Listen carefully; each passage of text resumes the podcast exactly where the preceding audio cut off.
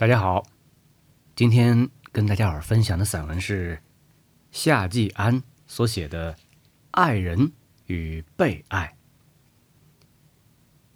这样一个害羞的女孩子碰弄我这样一个害羞的男孩子，双方不知如何表示起。我应该采取主动是毫无疑问的。我先计划是在我的作文课结束之后。送给他一封信，详详细细的把我的感情倾诉给他听。信里的话，我差不多每天都在盘算着，可是我还得忍耐啊，还得受苦一两个月。因为假如在功课结束之前送给了他，以后上课双方碰见了，不知要囧的什么样子。暂时我只能毫无表示。除了偶然几个极小的暗示以外，可是我的决心还未改变，箭在弦上，非发不可。现在就是将发未发时的紧张，可是，在发的时机还没有到来之时，不可乱发。如果现在把剑又拿下来了，这太泄气了。这几个月来的痛苦挣扎，为的是什么呢？我的种种忍受，就是为了这么一个信念：人同一切生物一样，应该有配偶的。而人之异于禽兽者，就是知道有爱。唯是爱的结合，才是真正的结合。我现在看见了一个我能够全心全意来爱的人。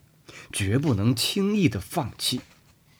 虽然他也许不爱我，可是我总得要去试一试。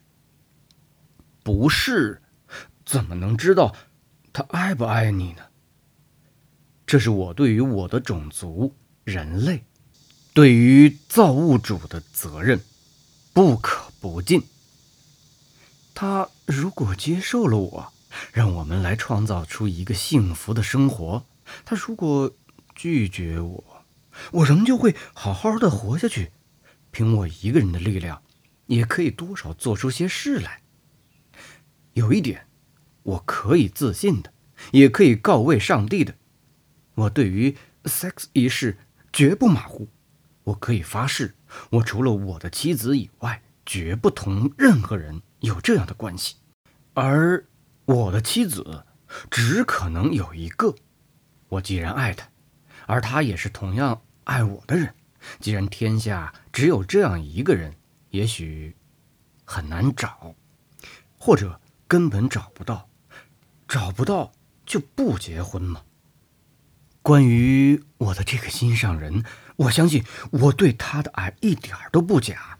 问题是，他对我的爱怎么样呢？假如他也同样的爱着我，那么谢谢天哪，婚姻的理想总可以在我们这一对上实现了。假如他并不爱我，那么我现在的一切都是幻觉。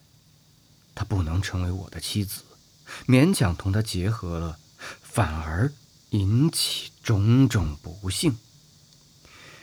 啊，上帝呀，请你。使他说真话吧。好的，今天我们的散文就分享到这儿了。祝天下有情人终成眷属。我们下一期再见。